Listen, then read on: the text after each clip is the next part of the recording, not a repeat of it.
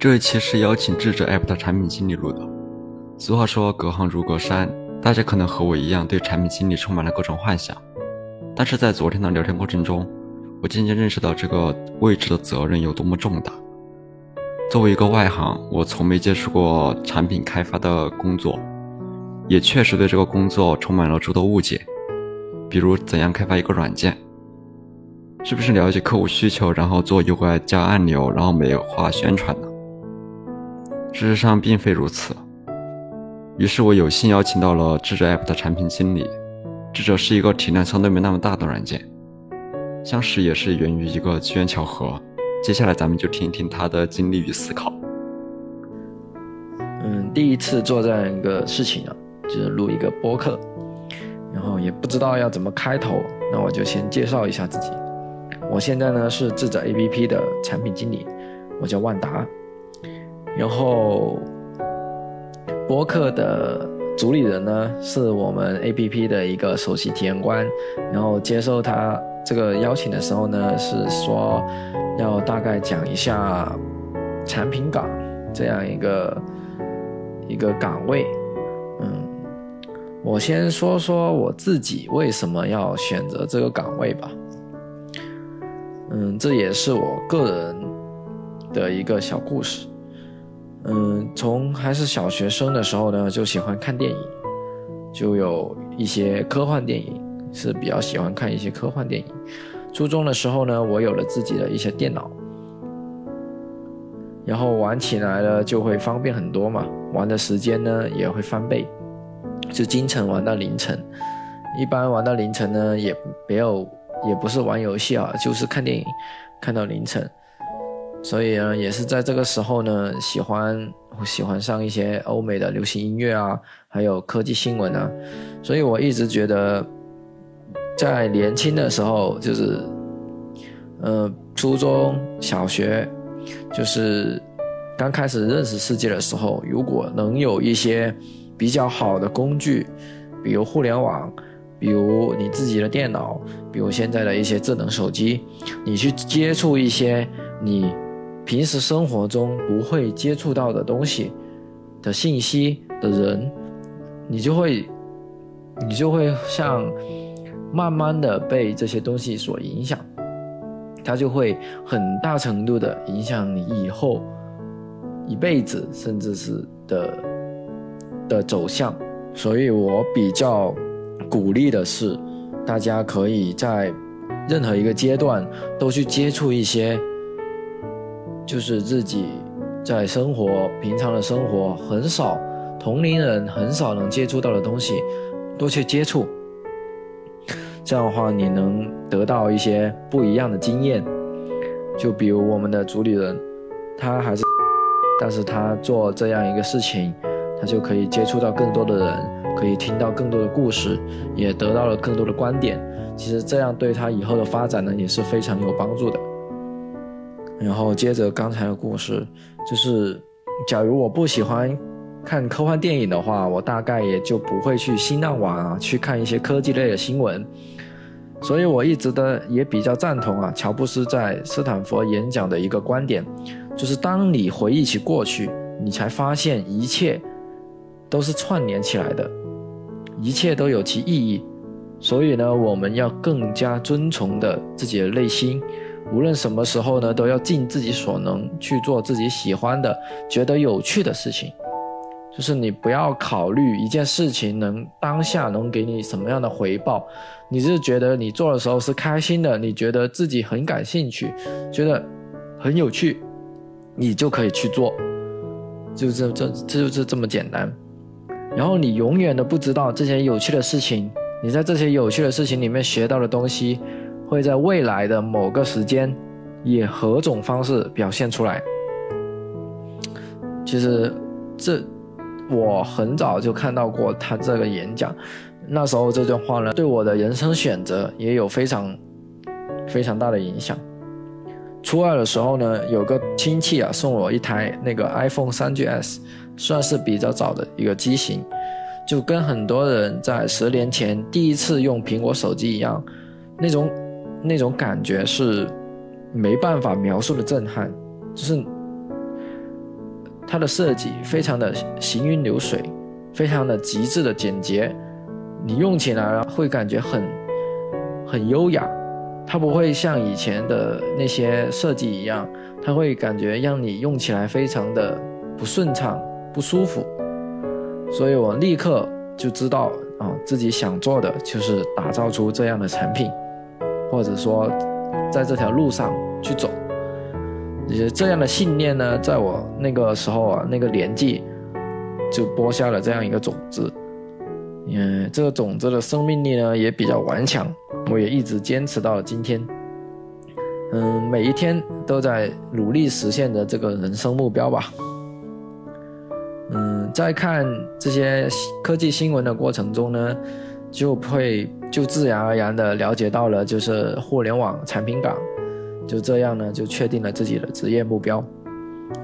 高考呢，高考的成绩呢不太理想，找工作就经历了比较多的波折。因为产品岗这个岗位呢，它是没有特定的专业的，所以呢，它是可以很多很多不同学不同专业的人都可以来面试。这样的话，它的竞争呢就会非常的大。嗯，会遇到各个各各个专业的人，各个学校的人，嗯，大部分呢还是一些比较好的学校，所以它的内卷程度呢也是比较高的一个岗位。所以呢，我是从这个点来讲呢，我是不太建议一些嗯学校不太好的同学啊，去去盲目的去说去投这个岗位。去做这样一件事情，如果你真的想做，你就应该提前去为这个选择做好准备。你只有这样，才有可能说进入到这样一个行业。嗯，接下来是那时候我秋招的时候呢，因为我的学校是一个二本嘛，也不太出名的学学学校。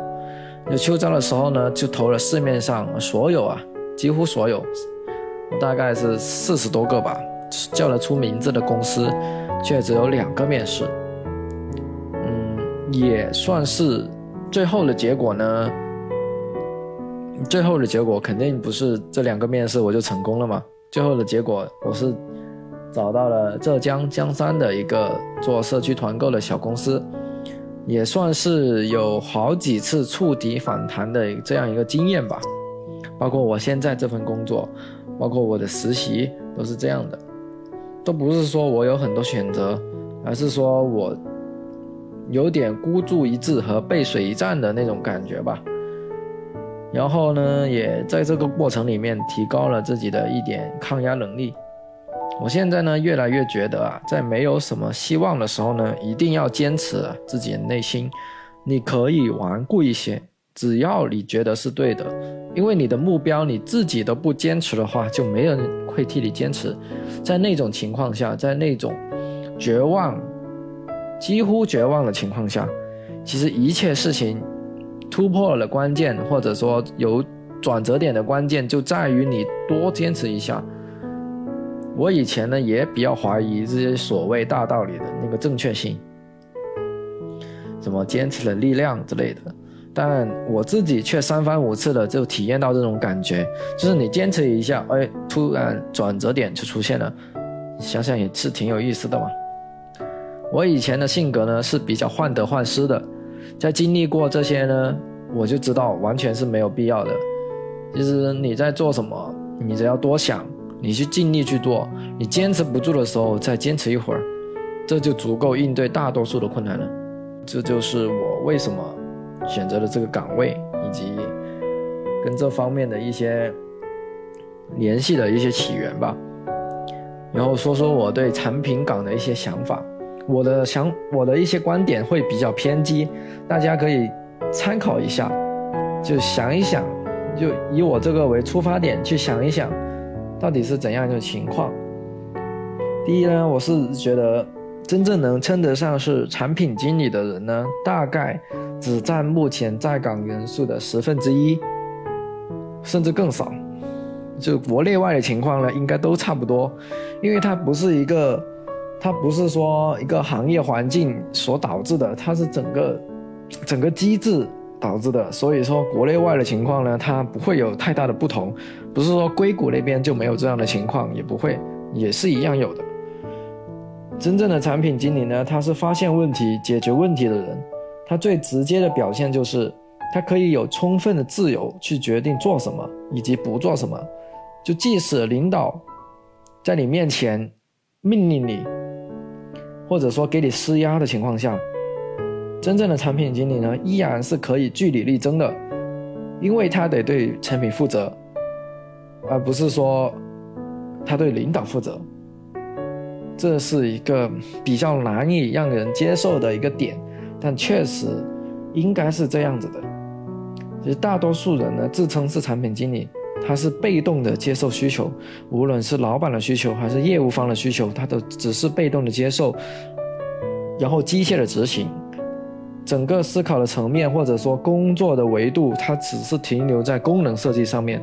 功能设计是比较简单的，它是不追求，它不不是一个特别难的事情。只要一个学生或者一个完全没接触过的人去学习，去用心学习一下功能设计，绝大多数人都能达到六十分以上，甚至八十分左右，这都是非常可能的事情。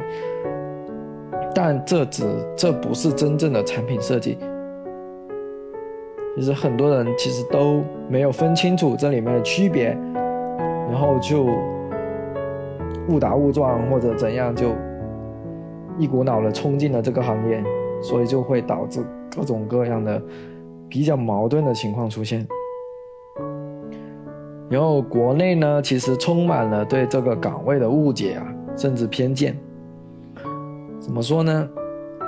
我觉得产品岗的重要性呢是被严重低估的。我曾经曾经看到过一个抖音的视频，是阿里巴巴的一个产品产品经理在。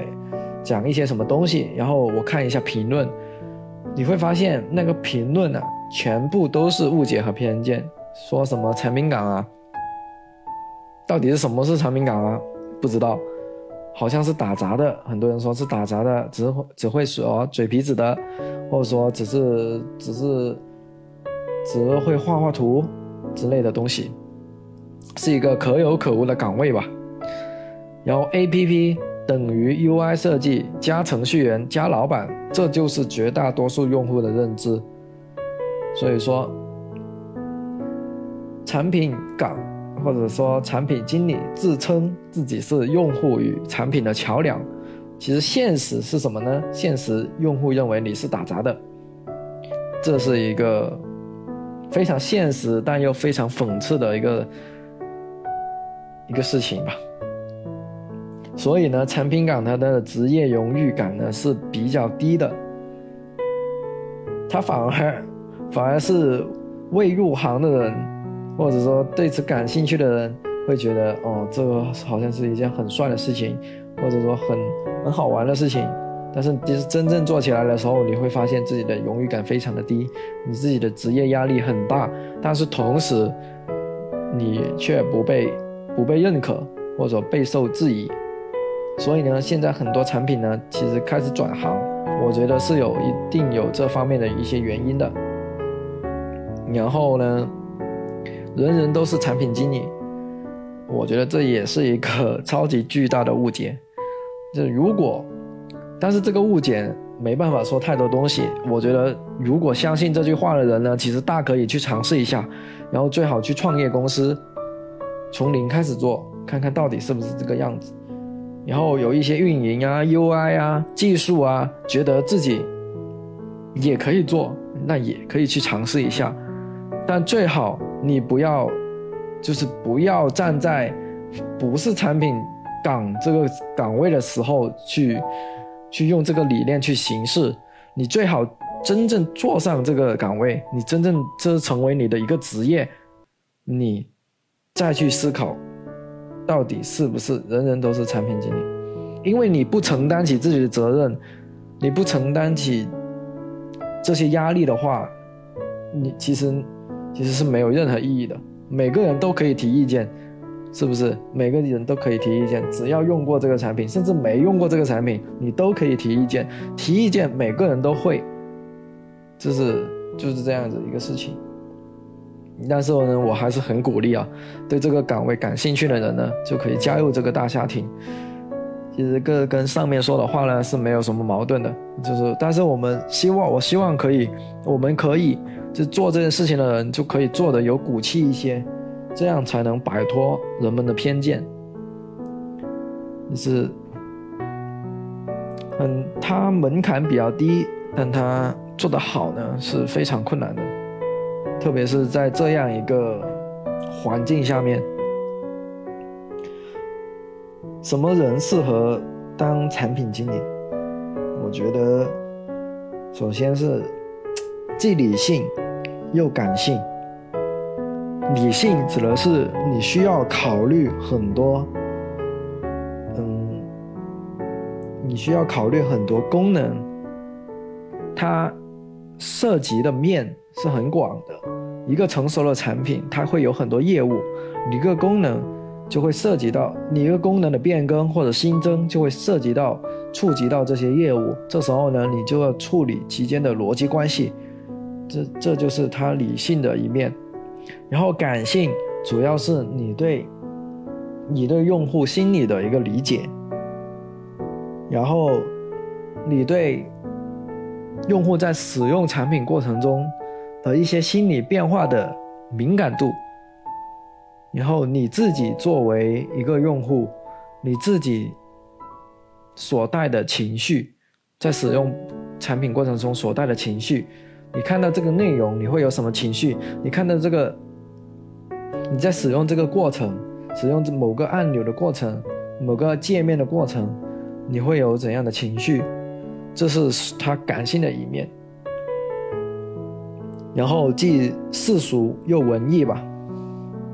世俗指的是产品做出来一个一个产品设计出来，它是需要得到用户认可的，它是需要它能够赚钱的，这是它世俗的一面，或者说是商业的一面。然后文艺，文艺指的是什么？文艺指的就是你在设计的过程中。你自己的一些设计的观念理念有没有有没有带入到你设计的产品中？这是它文艺的一方面的体现。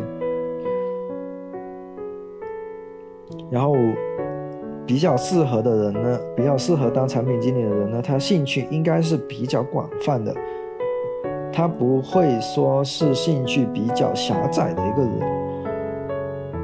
因为当你兴趣广泛的时候，你能理解的东西，或者说你能接触的东西就会比较多。你能知道，嗯，各种各样的人，他们的想法大概是怎样子的，他们大概会遇到怎样的一个情境。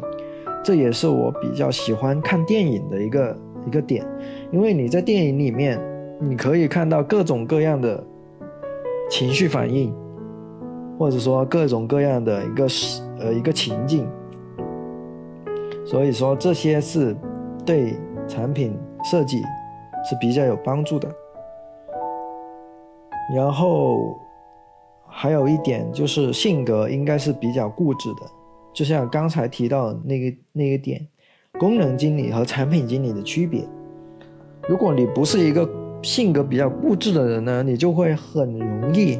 去被动的接受他人的观点，被动的去接受需求，你就没有了自己的坚持，就很容易说话就会放弃吧。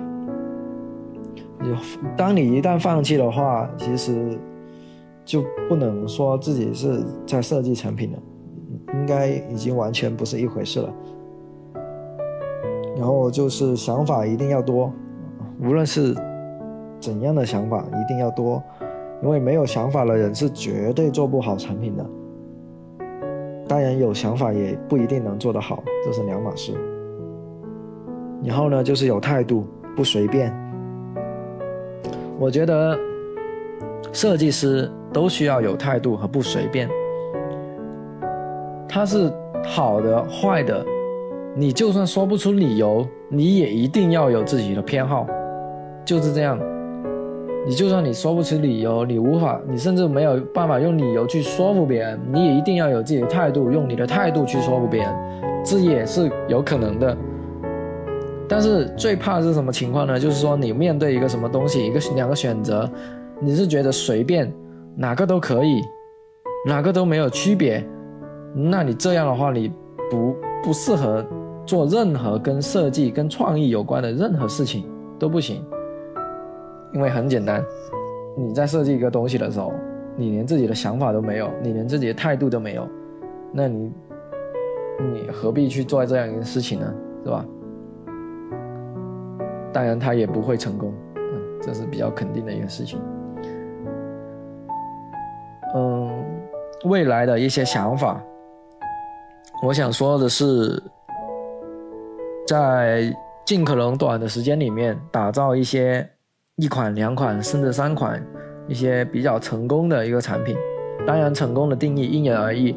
我自己的定义是比较主观的。他就像一个人一样，你说他赚得有钱就成功，还是说他活得开心就成功？是，这是没有绝对的一个标准的。这更像是一种感觉吧。当我觉得我这个事情成功了的时候，他就是已经成功了的。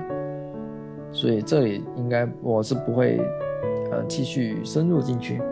然后就是第二点是，当一个独立的导独立导演或者是一个作家，或者两个一起吧。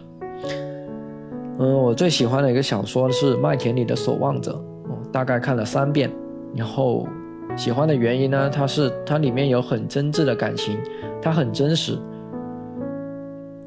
然后我大三暑假的时候呢，就尝试写了一本小说，写了大约八万字左右，然后发现，发现笔法呢就跟《麦田里的守望者》就很相似，然后就继续，就暂停，暂停，继续写下去。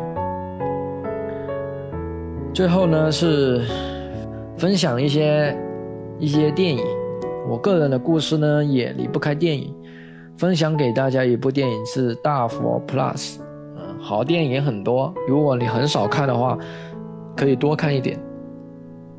无论你干什么职业，无论你做什么事情，你多看一些电影，你看的过程中会比较开心，也比较充实，也比较消磨时间，因为一部电影很长。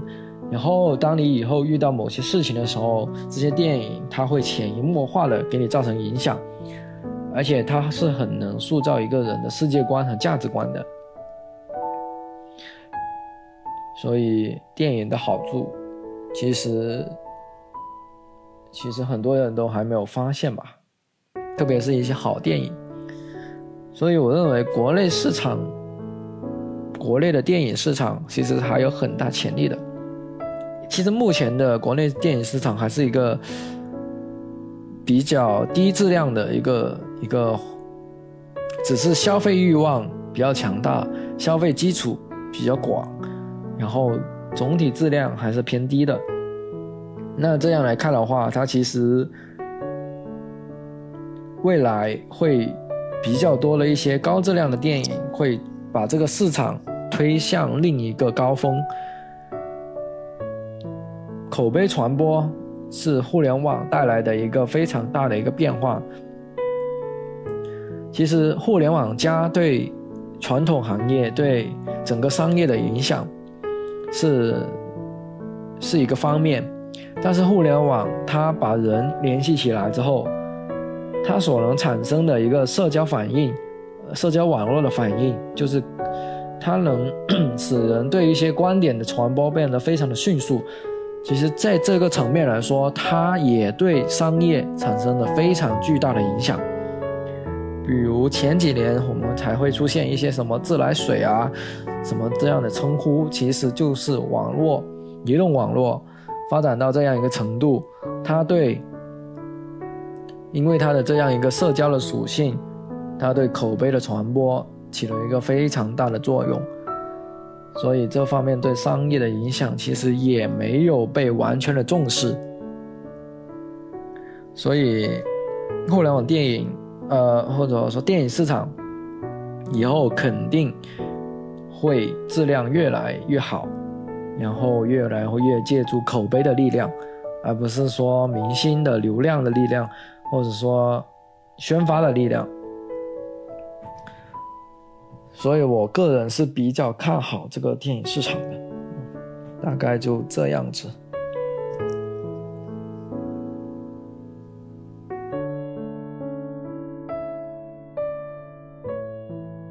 智者希望做的一件事情，其实是搭一座桥，这是一个，你的我个人的一个比喻。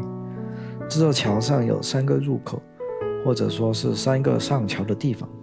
一个入口是某个领域的先行者，第二个入口是我们自己，第三个入口就是其他喜欢这个领域的同好。我们团队希望帮助他们相遇，帮助他们建立更强的联系，甚至如果可能的话，让他们成为朋友。在圈子里，大家可以互相鼓励、互相帮助、互相支持。也就是说，我们可以形成一种嗯前所未有的联系。因为我们团队认为，即使在互联网信息如此爆炸的这个年代，依然很多人会觉得自己其实很迷茫，包括学生，包括已经进入职场的人，都会有这样一种感觉，不知道该做什么，不知道自己的兴趣是什么，或者是不知道怎样去做好自己感兴趣的事情。还有就是，我们会经常性的感觉到孤独。看上去呢，互联网让人和人之间的的沟通变得无比的方便。那现实呢，却是很多人都会产生这样孤独的一种感受，这其实是比较奇怪的一个现象。因此呢，我们希望让使用智者的用户呢，去发现世界的奇妙，每个以前不了解的领域，原来也可以这么有趣。比如，你可能加入一个喜欢聊电影的这样一个圈子，圈主呢是一个看过非常非常多电影的人，非常了解电影的人，他会经常的分享一些对这方面的观点。然后呢，一个很少看电影，呃的人，如果这样的进入到这样这样的圈子，他就会发现哦，原来电影是这么一回事，原来。这些喜欢电影的人是这么的有趣，我们希望达到的是这样一个效果：你在圈子里可以认识到一群有趣的灵魂，你可以交交一点三观相同的朋友。我们想让孤独感少一些，让迷茫少少一些。这就像电影《死亡诗社》，一群心智未开的学生在老师的带领下，喜欢上以前。鄙夷的诗歌，并且他们形成了一个非常紧密的一个小圈子，他们可以互相帮助，他们互相支持对方。所以，播客的主理人也可以在这个首席体验官的圈子里面发布这个邀请嘉宾的动态。我相信也会有小伙伴像我一样愿意参与进来。